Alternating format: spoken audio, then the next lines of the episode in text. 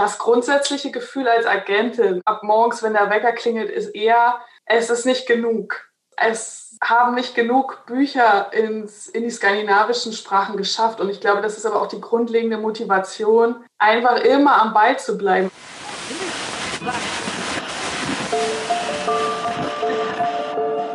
Herzlich willkommen zu Hansa Rauschen, dem Literaturpodcast des Hansa Verlages. Mein Name ist Florian Kessler. Hier sprechen alle zwei Wochen Lektorinnen und Lektoren mit Menschen aus der Welt der Bücher, mit Schreibenden und Lesenden, mit Leuten von anderen Verlagen und aus dem Haus.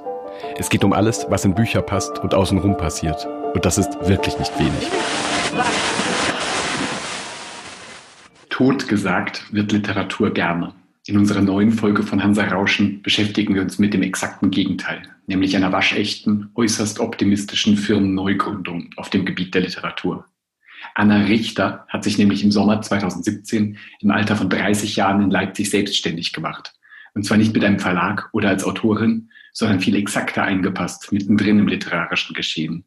Ihre inzwischen bereits zu zweit gestemmte, schöne Agentur ist eine sogenannte Subagentur, die deutsche Literatur verschiedener Verlage zu skandinavischen Verlagen bringt. Und das ganz schön erfolgreich. Annas Liste nach Skandinavien vertriebener deutschsprachiger Verlage und Titel ist beeindruckend groß. Im Zoom-Gespräch mit der Hansa-Lektorin Tatjana Michaelis erzählt Anna Richter, wie sie überhaupt auf die Idee zu ihrer Arbeit kam, wie der Transfer zwischen Kulturen und Literaturen funktioniert und wie sie sich die Zukunft einer solchen Gründung vorstellt. Viel Spaß mit Hansa Rauschen. In der heutigen Folge von Hansa Rauschen soll es um einen Bereich des Literaturbetriebs gehen, der ein wenig am Rande der allgemeinen Aufmerksamkeit liegt, aber für Autoren, Übersetzer, Verlage und Leser außerordentlich wichtig ist. Die Vermittlung von Literatur ins Ausland. Wie kommt es dazu, dass deutschsprachige Autorinnen und Autoren in anderen Sprachen und anderen Ländern verlegt werden? Dazu spreche ich heute mit Anna Richter in Leipzig, die vor drei Jahren eine eigene Agentur gegründet hat mit dem schönen Namen Schöne Agentur. Herzlich willkommen, Anna Richter. Hallo. Liebe Anna, was macht eine solche Agentur? Was macht deine Agentur? Also Agenturen gibt es in, in verschiedener Couleur. Die Schöne Agentur vertritt deutsche Verlage exklusiv in Skandinavien und seit neuestem in den englischen Märkten. Das heißt, wir haben eine Kundenliste von deutschen Verlagen und deren ähm, Erscheinungen vermitteln wir in die skandinavischen Sprachen. Dafür suchen wir jemanden, also den richtigen Verlag in den skandinavischen Ländern, also Island, Dänemark, Norwegen, Schweden, Finnland. Und wenn sich der Verlag dann entschließt, das Buch zu übersetzen, ähm, betreuen wir den Vertrag. Also wir setzen einen Vertrag auf ähm, kontrollieren zum Beispiel das Erscheinen und kümmern uns später auch darum, dass, dass die Erlöse, die dann eben in dem jeweiligen Land äh, erwirtschaftet werden, quasi richtig abgerechnet werden und leiten das Geld weiter nach Deutschland. es geht also um die Vermittlung, äh, um die Vermittlung der Rechte, die, die Auslandsrechte. Äh, und ihr verkauft die Auslandsrechte. Verkauft ihr die Auslandsrechte oder seid ihr Subagent? Wir sind die Subagentur der deutschen Verlage. Also die deutschen Verlage sind die Rechteinhaber für die Übersetzungsrechte ihrer Autorinnen und wir helfen bei der Vermittlung als Subagentur. Okay, und aber ihr setzt den Vertrag auf. Wir setzen den Vertrag auf, genau. Und das sind eben auch diese beiden Aktivitätsfelder unserer Arbeit, also sehr verkäuferisch, sehr kommunikativ, sehr proaktiv, wenn es darum geht, eben für die skandinavischen Verlage die richtigen deutschen Titel zu finden. Dafür haben wir eine breite Auswahl. Ähm, und dann gibt es aber eben auch diese Fleißarbeit des schriftlichen Aufsetzens, der Abrechnung, dieser ganzen Nacharbeit. Das ist so ein bisschen. Ja, der, der bürokratischere Teil praktisch daran. Äh, du, hast die, du hast die Länder genannt, in denen du da unterwegs bist. Äh, wie kam es, dass du dich auf die skandinavische Literatur spezialisiert hast? Dass ich mit deutscher Literatur in Skandinavien arbeiten kann, das war eigentlich ein großer Zufall und ein großer Glücksfall für mich, äh, quasi, dass ich Literatur aus Skandinavien in meinem Leben, in meinem Leben unterbringen konnte. Ähm, Also ich habe einen akademischen Background in Komparatistik. Da kommt schon mal das Interesse an mhm. Übersetzung. Ähm, dann habe ich ähm, mich ziemlich früh ähm, schon während des Studiums auf den Bereich Recht und Lizenzen ähm, konzentriert und bin dann nachher beim Hansa Verlag als Volontärin im Bereich Recht und Lizenzen eingestiegen. Auch ein Aspekt ist, dass ich aus ähm, Flensburg komme und quasi eigentlich meine erste Arbeitserfahrung im Bereich Recht und Lizenzen damals in Dänemark gemacht habe bei der Gönday Group Agency. Ist dort, wo alles anfing. Hast du da auch schon die Sprache gelernt? Ich habe da die Sprache gelernt, genau. Und du sprichst Dänisch und die anderen, welche anderen Sprachen auch noch? Nee, ich spreche Dänisch ähm, und mit dem Level an, an Sprache kommt dann so ein bisschen so ein Grundverständnis für Schwedisch und Norwegisch. Also die Sprachen kann ich lesen. Genau, Finnisch und Isländisch sind, da bin ich, dem bin ich bei, also dem bin ich ausgeliefert. Ja, das ist klar. Das sind auch ganz andere Sprachfamilien dann nochmal. Ja. Äh, und was gab dann den Ausschlag, dass du dich gleich selbstständig gemacht hast? Ich meine, du hättest ja auch in irgendeine Frauenrechtsabteilung äh, einsteigen können und sagen, ich, ich arbeite da jetzt fest. Denn äh, da direkt von, von dem äh, Volontariat bei Hansa dann in die, in die eigene Agentur, das ist ja ein großer Sprung. Das war ein Riesensprung und ähm, schon wieder ein, ein immenser Glücksfall äh, mein Volontariat bei Hansa näherte sich dem Ende. Ähm, und die, es gab eine Agentur, die quasi da, wo wir jetzt aktiv sind als Agentur, bereits äh, gearbeitet hat. Und die zogen sich zurück. Das ist eine Agentur, die ihren Sitz in Kopenhagen hat. Und die ähm, hat eben eine lange, lange Liste an deutschen Verlagen in Skandinavien repräsentiert. Und die zogen sich ähm, zurück. Die haben mehr oder weniger von einem Tag auf den anderen äh, gekündigt und daraus ergab sich dann die Chance für mich, das mehr oder weniger zu übernehmen. Ich habe gesehen, inzwischen sind es äh, ein knappes Dutzend Verlage, die du, deutsche Verlage, die du äh, vertrittst. Ist das richtig? Genau, ja. Und, Und du hast das unterschiedlichen Profilen. Also das ergänzt sich wahnsinnig gut. Wir haben wirklich für jeden, für jeden was dabei weshalb natürlich auch dieses Verkäuferische einfach äh, wahnsinnig viele Ansprechpartner im Norden abdeckt. Ähm, also das ist mir bis jetzt in den letzten drei Jahren noch nicht passiert, dass ich jemanden aus Skandinavien kennenlerne, mit dem ich über nichts zu reden habe, über keine Gespräche habe. Also das, das ist noch nicht vorgekommen. Da ist Kiepenheuer dabei, Fischer dabei, äh, Hanse, Dumont, äh, Galliani, Mattes und Salz. Ähm, genau. Das ist äh, du bist aber überwiegend auf Literatur spezialisiert? Oder machst du. Und Sachbuch. Sachbuch auch und äh, Kinder- und Jugendbuch nur im Ausnahmefall, oder? Kinder- und Jugendbuch habe ich, ähm, hab ich gemacht bis Anfang 2020 und ähm, die Sparte habe ich dann abgelegt quasi. Weil das, das so unterschiedliche Gebiete sind oder warum? Also die Tatsache, dass es so unterschiedliche Gebiete waren, war eigentlich ähm, eine super, super Bereicherung für meine Arbeit. Das war auch schweren Herzens. Da ging es eher um Arbeitskapazitäten.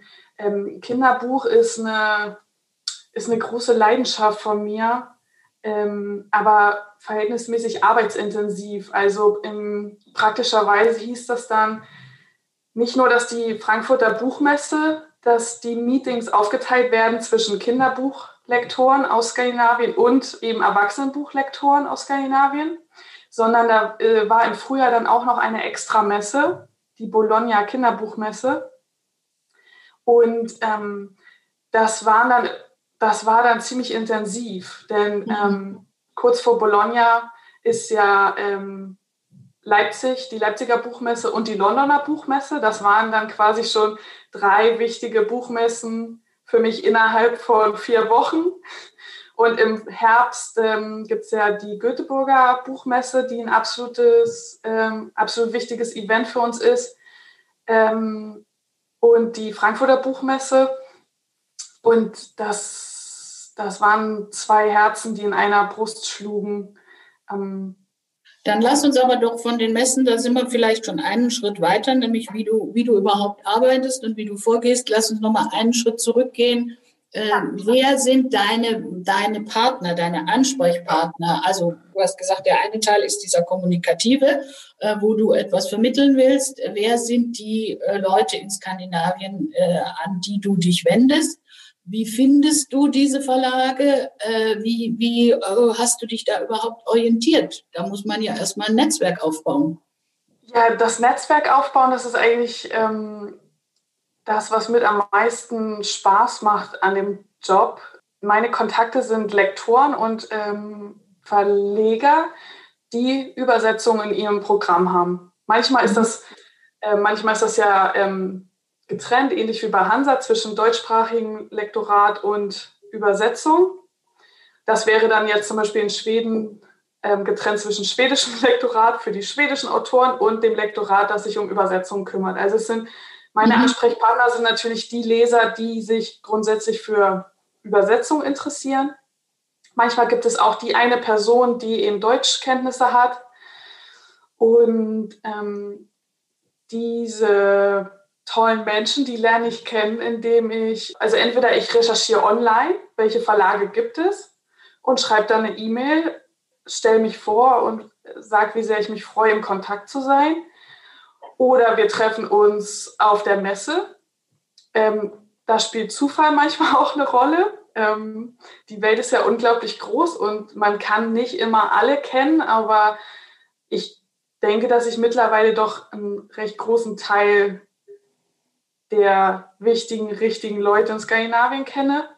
Manchmal, ähm, manchmal spricht man mit befreundeten Lektoren, die einen einer wichtigen Person vorstellen, oder man ist mit Übersetzerinnen in Kontakt, die, die, dann, die da eine Verbindung herstellen.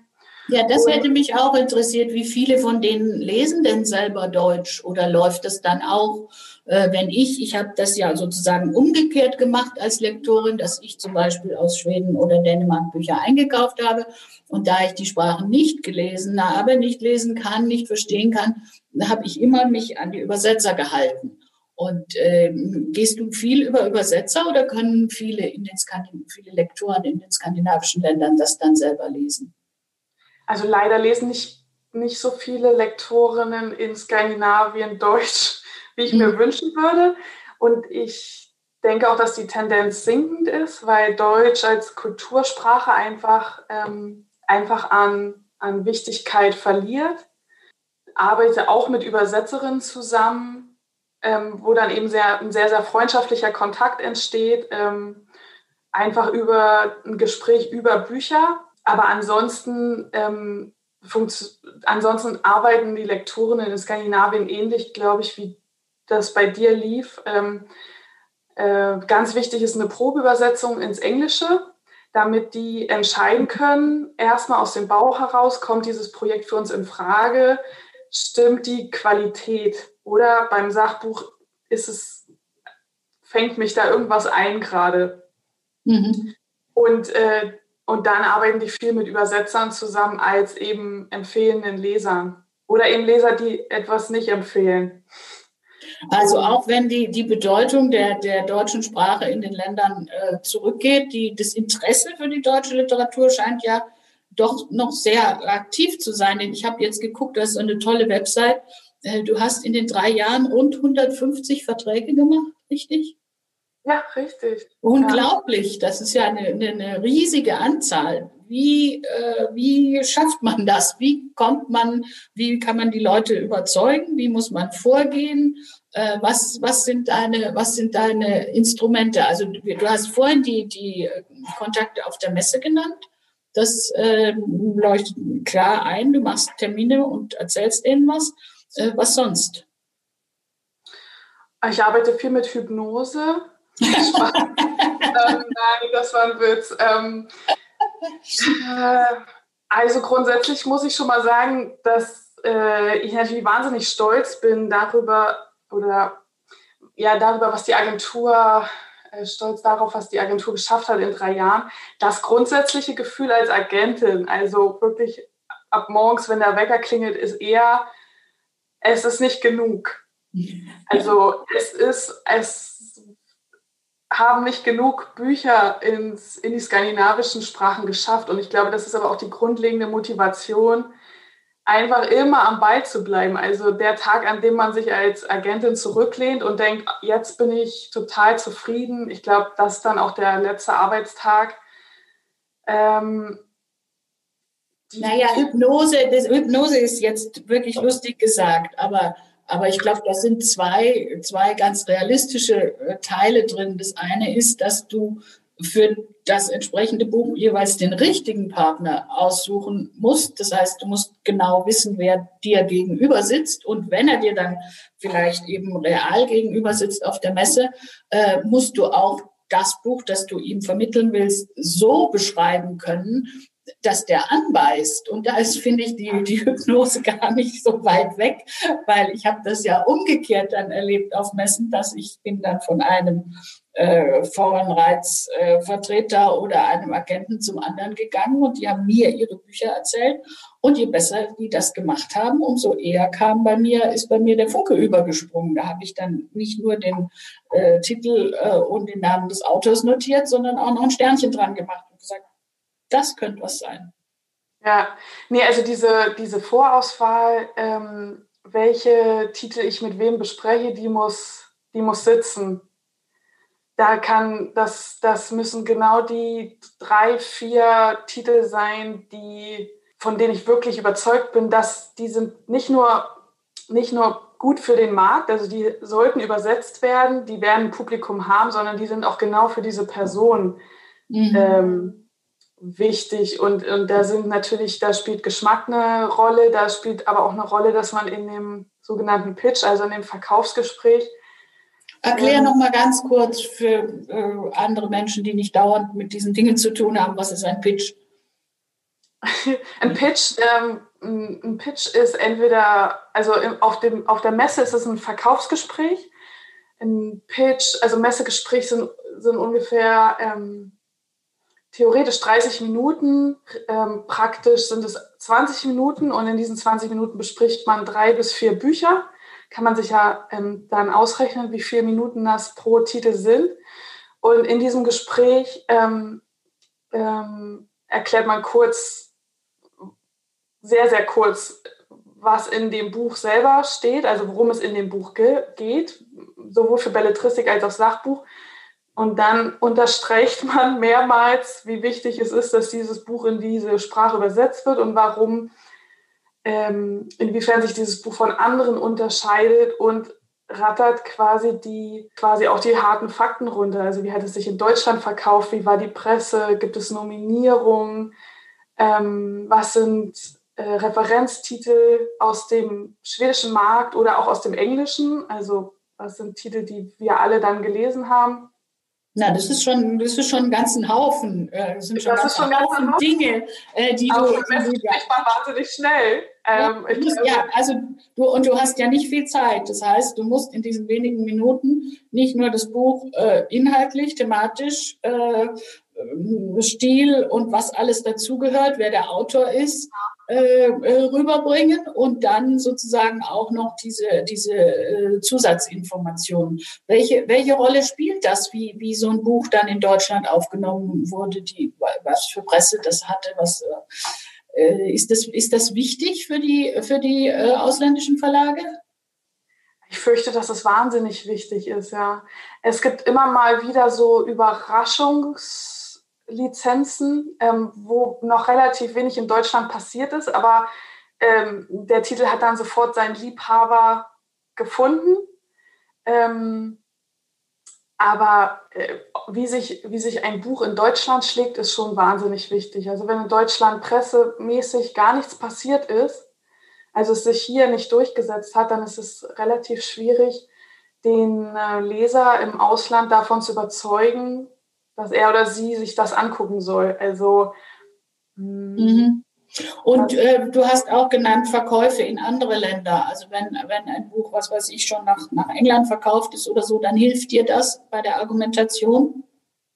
Das hilft mir wahnsinnig ähm, bei der Argumentation, ja. Also ähm, die Skandinavier sind Leser, die sehr ins Ausland schauen, die sehr gut vernetzt sind, international mit anderen Märkten. Also Lektoren tauschen sich ja auch über Grenzen hinweg aus. Das kennst du ja vielleicht aus deiner Arbeit, ähm, dass man, ich weiß, ich weiß ja auch, dass sie sich gegenseitig zum Beispiel anrufen oder eine E-Mail schreiben ja. oder so. so. Persönlichen Empfehlungen, die sind eigentlich die ultimative Währung in diesem Beruf. Und ähm, wenn eine Empfehlung von mir kommt, dann noch von zwei befreundeten Lektoren und dann schreibt auch noch ein Übersetzer. Und zum Schluss sagt noch das Goethe-Institut, dass dieser Titel gefördert wird, dann ist es ein Winner, muss man sagen. Dann ist es wirklich, äh, dann ist da so viel Sparkle, also so viel, so viel positive Energie dahinter, dass Leute schnell, sich schnell begeistern und sich schnell entscheiden, dieses Buch zu, dieses Buch zu lesen. Und international, nun arbeitet man natürlich von, also arbeite ich von Deutschland nach äh, Skandinavien, aber die Verkäufe in andere, in andere Sprachen, die haben wir sehr genau im Blick. Es gibt so Märkte wie die Niederlande oder Italien, Märkte, die sehr, sehr schnell reagieren, sehr, sehr schnell kaufen. Ähm, das sind immer die Sprachen, in die die Titel zuerst übersetzt, äh, über, verkauft wurden. Aber mhm. es gibt bestimmte Signalverkäufe. Zum Beispiel, um jetzt mal äh, einen Titel zu nennen, fällt mir ein Olivia Wenzels Tausend Serpentinen Angst auf der Longlist zum Deutschen ja. Buchpreis. Ganz neues Buch. Da gab es diese niederländische Lizenz. Und dann gab es zwei Verkäufe, die absolute, wie sage ich, Warnschüsse waren für ein internationales Publikum. Und zwar an äh, Katapult, USA, und Little Brown in UK. Und wenn man sich dann das Buch anschaut, Thematiken in dem Buch, die Dichte ist, ist wahnsinnig beeindruckend, aber unter anderem geht es auch um, um Blackness mit einem großen B, also um die Erfahrung, schwarz zu sein, in, nicht nur in Deutschland, sondern vor einem globalen Hintergrund. Und die Tatsache, dass sich dieses Buch dann durchsetzt auf den englischen Märkten, also Lektoren da sofort Ja, bitte schreien, äh, Märkte, wo es sehr kompetitiv ist und viele, viele Stimmen gerade vorwärts drängen. Das sind so Signalkäufe, die, äh, die dann auch eine wahnsinnig tolle Chance Skandinavien eröffnen. Verstehe. Und welche Rolle spielen Preise? Ich habe gesehen, dass du jetzt auch Anne Weber, äh, das Heldinnen-Epos, äh, ja. den Deutschen Buchpreis gewonnen hat, äh, vertrittst. Äh, ist das eine große Chance? das ist, das ist eine Riesenchance für das Buch. Generell sind Preise schon enorm wichtig ähm, für die Lektoren, um, um eine literarische Gewichtung irgendwie einzuschätzen. Das darf man jetzt nicht als K.O.-Kriterium verstehen, wenn ein Buch jetzt keine Preise gewonnen hat oder so. Es ist ein Kriterium unter vielen. Aber eins, das auch wirklich zu so einem Ranking beiträgt, denn am Ende des Tages geht es ja um, um Lesekapazitäten welches ja. Buch der vielen hundert Bücher, die in Deutschland erschienen sind, schaut sich der Verlag an. Darum geht es quasi. Wozu greifen Sie zuerst? Und selbst wenn Sie sich fünf Bücher aus Deutschland aussuchen, selbst die müssen Sie ja ranken. Welches schauen Sie sich davon zuerst an? Wo liegt Ihr Fokus? Und Preise helfen da schon. Im, im, im Fall von Anne Weber ist es quasi die Riesenchance für dieses Buch auch in die skandinavischen Sprachen übersetzt zu werden. Und das merkt man dann am, an Tag Null nach der Preisverleihung, kommen die Anfragen rein. Denn die Skandinavier schauen, schauen schon auch auf die, auf die Longlist, auf die Shortlist und nachher auf den Preisträger bzw. die Preisträgerin. Äh, was, was waren denn deine ersten großen Erfolge, wo du, wo du wirklich gesagt hast, ha, das ist jetzt ein, ein Durchbruch. Das hat jetzt toll geklappt.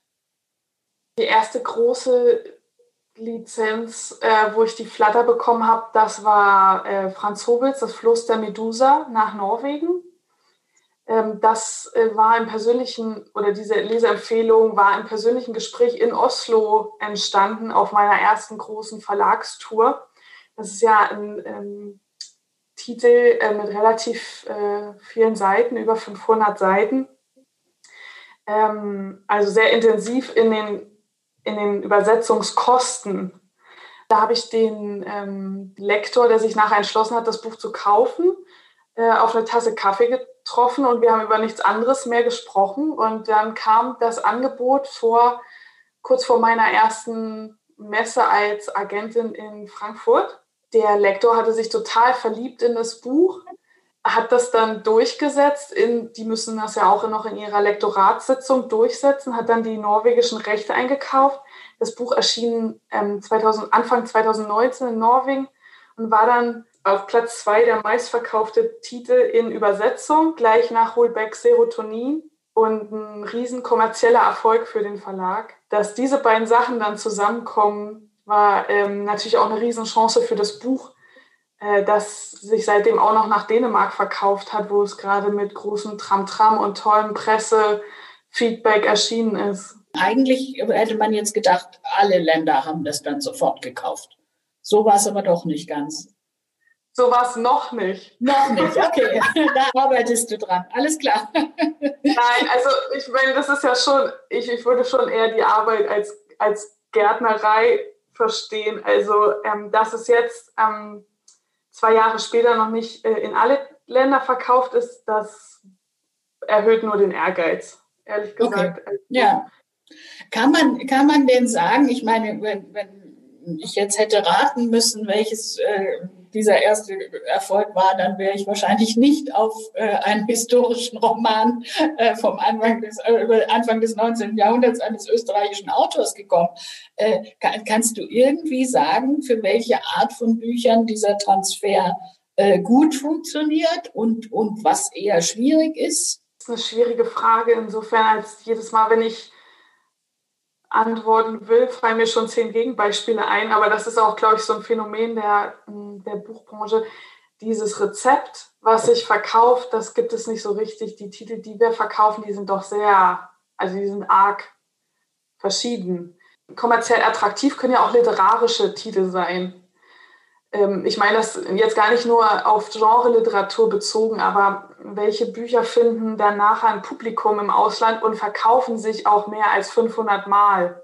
Das sind, glaube ich, schon Bücher, die hm, was Konsumierbares haben in irgendeiner Form. Entweder die lassen uns mal ganz kurz die Welt vergessen, haben eine Geschichte, die man irgendwie konsumieren kann, die, in die man einfach direkt einsteigt äh, und aus der man Schwierigkeiten hat, wieder auszusteigen oder haben vielleicht was besonders furchterregendes auf so einer Art und Weise. Also beim, das kann natürlich ultimativ unterschiedlich sein, aber beim Fluss der Medusa ist es natürlich natürlich auch so ein, diese Gewalt oder dieses Grauen, das die Menschen erleben, ist auf jeden Fall was, glaube ich, was dieses Buch zum Page-Turner macht. Du hast gerade eine, eine, interessante Zahl äh, genannt, äh, ein Buch, das sich mehr als 500 Mal verkauft. Ähm, das würde man ja in Deutschland noch nicht unter Erfolg verbuchen, äh, außer bei Gedichtbänden. Aber äh, das heißt, die, äh, die Ansprüche an die Auflage ist da eine ganz andere. Äh, die, die, die, ein Erfolg geht mit, einem, mit einer kleineren äh, Auflage auch schon los. In, in Schweden zum Beispiel. Es, es sind ja auch kleinere Länder. Es sind wesentlich kleinere Märkte. Ähm, die Anzahl der Leser ist geringer. Da die, auch zwischen den skandinavischen Märkten sind ja, also die, die, die Zahl der Einwohner ist ja auch sehr verschieden. Deswegen kann ich das jetzt nicht so richtig in, in Zahlen ähm, Nee, klar, man muss nur, man muss nur, wenn man das so hört, aus, aus deutscher Perspektive tatsächlich etwas umdenken. Äh, weil da in, in Deutschland ist ja, ähm, was würdest du sagen, ab wann ist ein Buch in trockenen Tüchern? Ab 5000 Exemplaren kann man doch auch in Deutschland sein. Ja, das ist dann, da kann man das auskalkulieren, ja. ja 5000 Exemplare in Skandinavien ist ein riesen, Riesenerfolg. Ja. Franz Sobel hat sich über 10.000 Mal verkauft in Norwegen alleine. Das ist, das ist. Das ist ein super Bestseller schon, ja. Das ist ein super Bestseller, genau. Ähm, ansonsten ist, ansonsten sind die Verlage in Skandinavien ab, ab 1000, 1500 Exemplaren schon arg, arg zufrieden. Sehr zufrieden. Spielen denn da so nationale Stereotypen auch eine Rolle, dass, dass man sagt, also das ist ein äh, so deutsches Buch oder das ist ein Buch, das ist für Deutschland so wichtig äh, äh, und das äh, interessiert das dann oder hat man da in, in Skandinavien eine bestimmte Vorstellung, das ist möglicherweise auch zu deutsch oder nicht deutsch genug? Was Bücher deutsch genug macht oder zu deutsch, das ist genau quasi das, was ich versuche hier täglich auszu, auszuloten. Ähm, das, ist eine, das ist eine super spannende Frage und ähm, ich denke, da können eigentlich auch, können auch viele Leute, könnten viele Leute jetzt mit uns mitdiskutieren. Ähm, für mein also mein Eindruck ist, da, da müssen wir nochmal zwischen Belletristik und Sachbuch unterscheiden. Ähm, Im Sachbuch geht es ja, geht's beim Lesen ja darum, schaut ein deutsches Sachbuch, also ein Sachbuch von, einem Deutsch, von einer deutschen Autorin, über einen Tellerrand und eröffnet es eine globale Perspektive vielleicht. Also ist da mhm. irgendwie eine Relevanz beim Thema dabei? Warum soll denn, warum soll denn ein, in Leser in Bergen im hohen Norden von Norwegen, warum soll er dieses Buch lesen? Was würde ihn oder sie daran interessieren? Das ist ja quasi die Frage, die ich dem norwegischen Verlag in dem Verkaufsgespräch vorweg beantworten sollte oder beantworten können sollte. Ja. Und ähm, gleichzeitig, äh, gleichzeitig gibt es ja sehr deutsche Themen, die, wo Sachbücher so deutsch sind, aber trotzdem haben sie eine bestimmte Relevanz. Wie weit kannst du denn durch deine eigenen Interessen und Vorlieben oder wenn du etwas politisch äh, für wichtig hältst, äh, kannst du da, hast du den Eindruck, da kann man viel machen, da kann man genau die Dinge transportieren äh, in, in andere Länder, äh, die einem selber äh, wichtig sind? Die ähm, die skandinavischen Leser, die sagen mir schon, wonach sie suchen.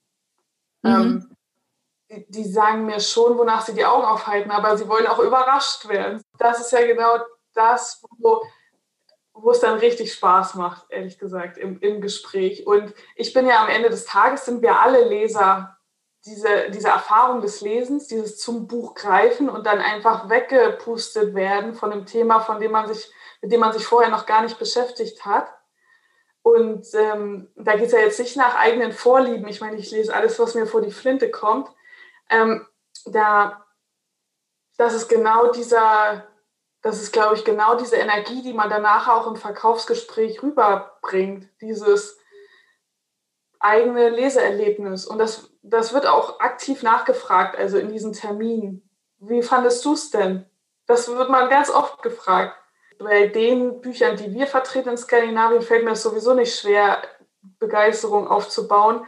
Aber man fängt dann auch, jetzt mal abgesehen vom Verkaufsgespräch, man fängt manchmal auch ganz große Diskussionen an, dass ähm, weil zwei Leser aufeinandertreffen.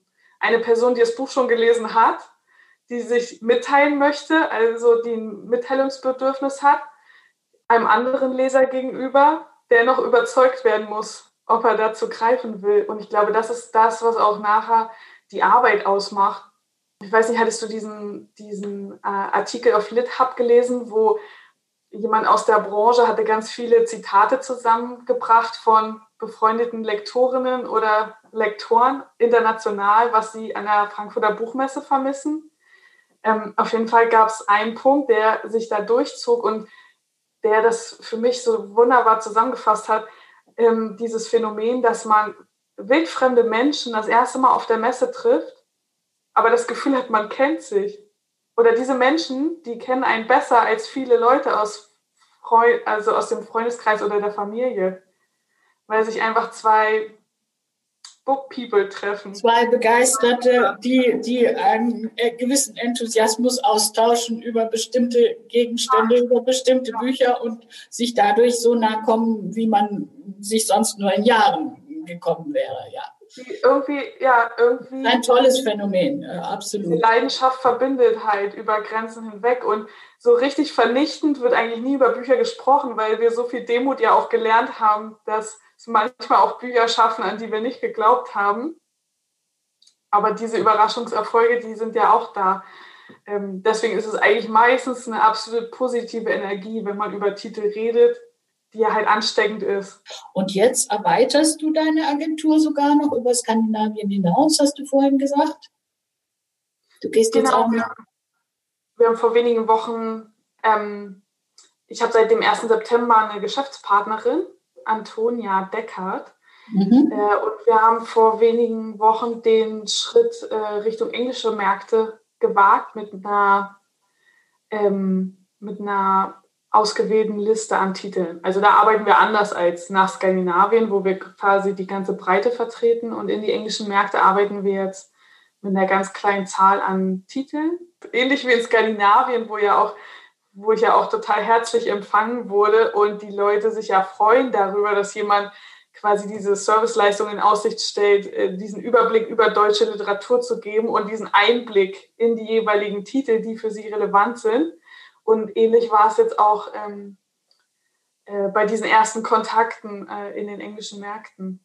Das heißt, du hast den Eindruck, da ist noch Platz für, für deutsche Literatur. Und es hat vielleicht, äh, liegt vielleicht auch manchmal daran, das klang jetzt so mit bei deiner Antwort, äh, dass man eben, dass man den Überblick hat, dass man, dass man richtig vermitteln kann, dass man die richtigen Bücher zu den richtigen Verlagen und den richtigen Personen zuordnen kann.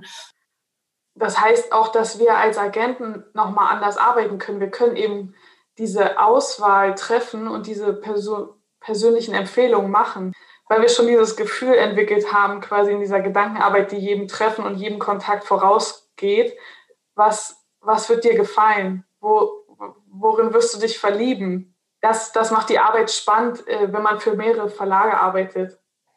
Liebe Anna, es macht total Spaß, dir zuzuhören. Äh, und ich würde gerne noch länger weiterreden und noch mehr fragen, aber ich glaube, die Zeit ist um. Äh, ganz vielen Dank und ganz viel Erfolg weiter und ganz viel Spaß. Ich glaube, den hast du sowieso. Danke. Ja, den haben wir sowieso. Vielen Dank. Das war es für heute mit dem Podcast Hansa Rauschen. Das waren viele Worte für viele interessante Dinge. Bis zur nächsten Folge und danke fürs Zuhören.